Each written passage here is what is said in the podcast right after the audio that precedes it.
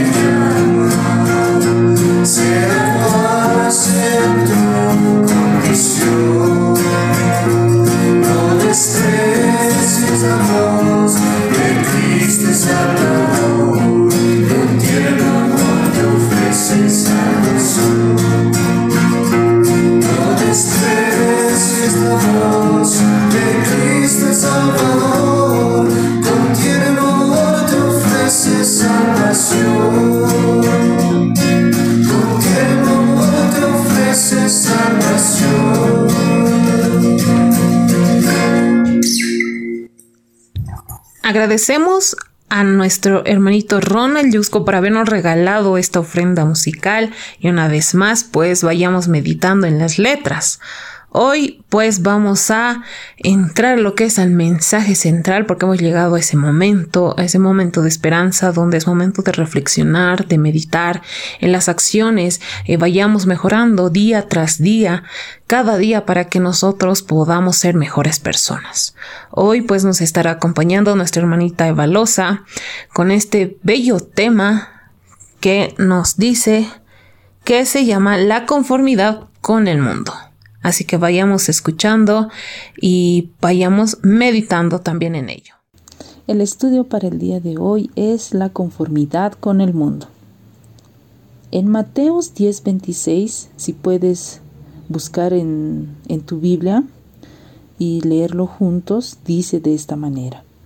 ¿De qué sirve ganar el mundo entero si se pierde la vida? ¿O qué se puede dar a cambio de la vida? Son dos preguntas a las cuales nosotros tenemos que responderla. En este caminar de la vida existen dos caminos, los cuales nos llevan a un destino. Uno que es estrecho y uno que es ancho. Y te hago una pregunta, ¿cuál es el camino por el cual te estás conduciendo? ¿Puedes responder esto? Escucha. Los que van por el camino estrecho hablan de la alegría y felicidad que les aguardan al fin de la jornada. Sus rostros, esos rostros están a menudo tristes, pero a veces esos rostros brillan con sagrado y santo gozo. No visten como los que van por el camino ancho, ni hablan como ellos, porque tienen un modelo a seguir, que es un varón de dolores experimentado en quebrantos. Jesús va delante de ellos. Sus seguidores ven sus huellas y al verla se consuelan y se animan y no miran hacia atrás. Jesús, quien está delante, Él llega a salvo al destino, a ese lugar tan maravilloso. Y también ellos, aquellos que están siguiendo por detrás, podrán llegar a salvo siguiendo sus huellas.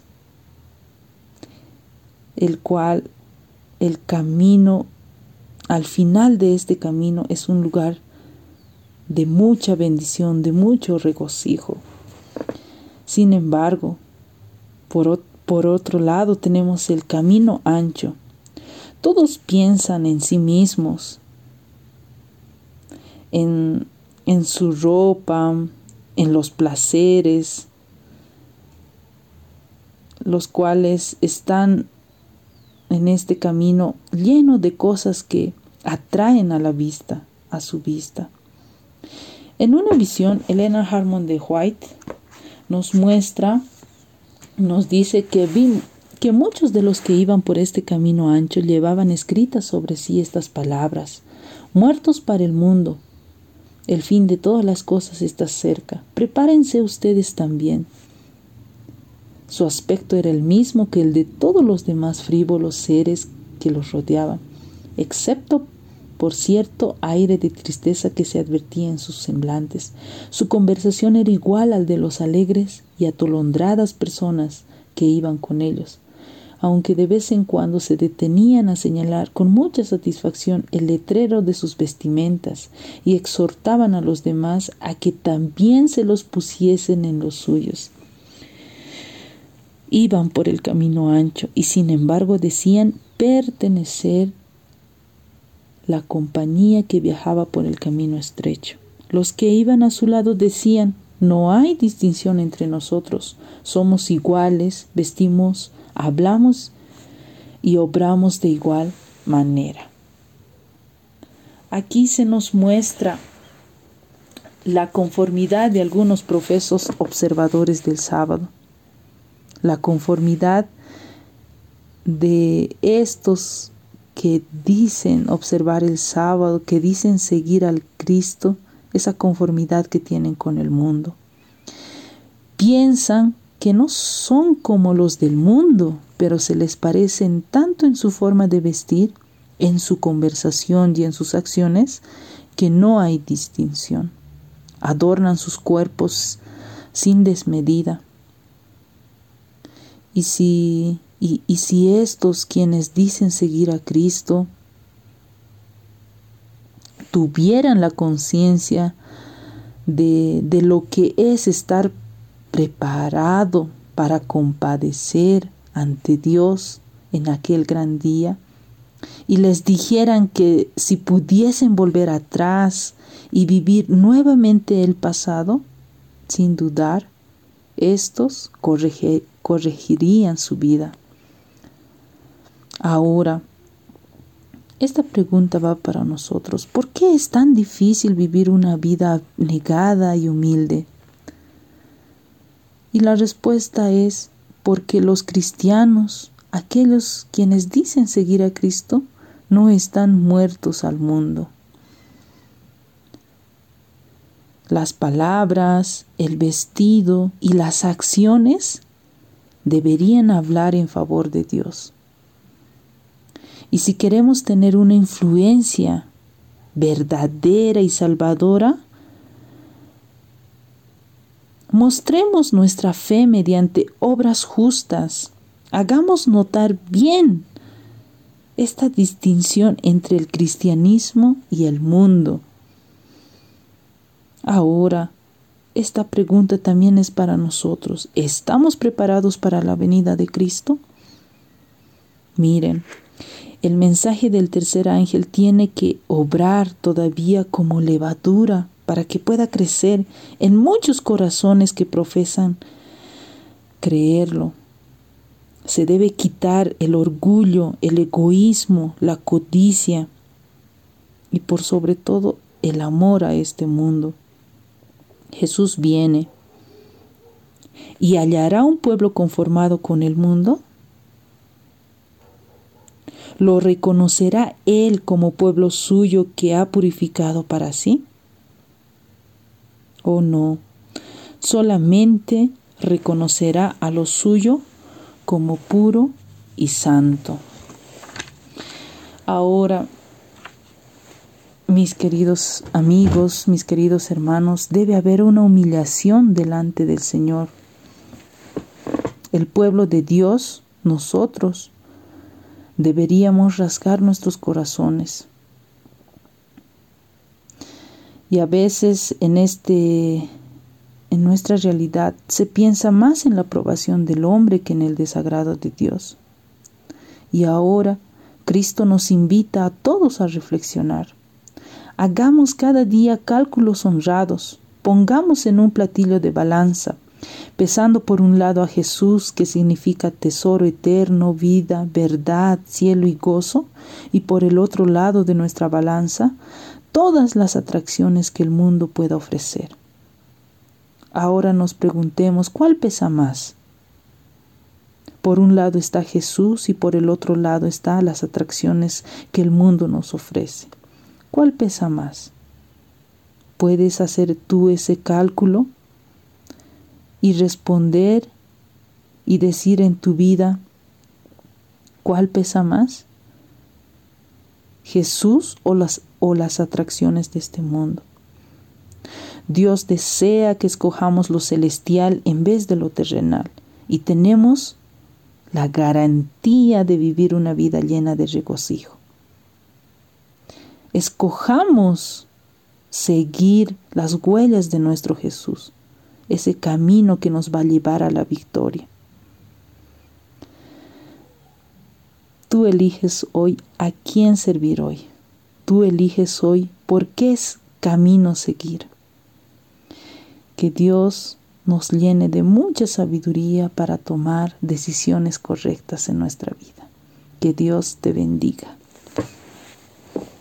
Agradecemos a nuestra hermanita Eva Loza por habernos regalado este tema que nos estaba ayudando a reflexionar acerca de la conformidad del mundo. Y pues eh, nuestro Señor quiere nos quiere a nosotros y quiere que nosotros decidamos y elijamos siempre a nuestro Señor.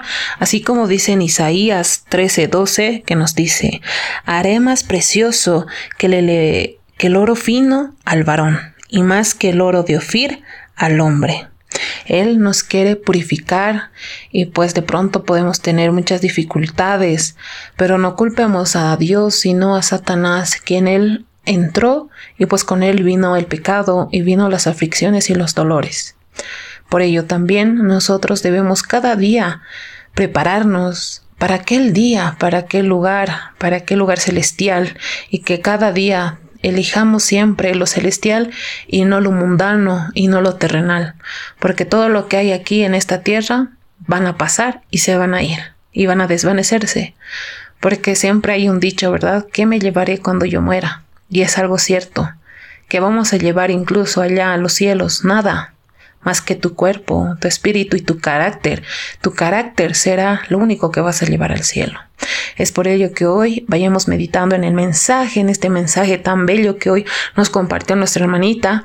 Y pues una vez más llegamos al final de este capítulo, de este episodio, que es el, la transmisión de este programa y así que les agradecemos y que puedan compartir también y así también en los comentarios puedan dejar sus pedidos de oración y así también ustedes puedan estar eh, seguirnos, ¿no? Ahí en Facebook, en YouTube, en Anchor, en eBooks, en Spotify.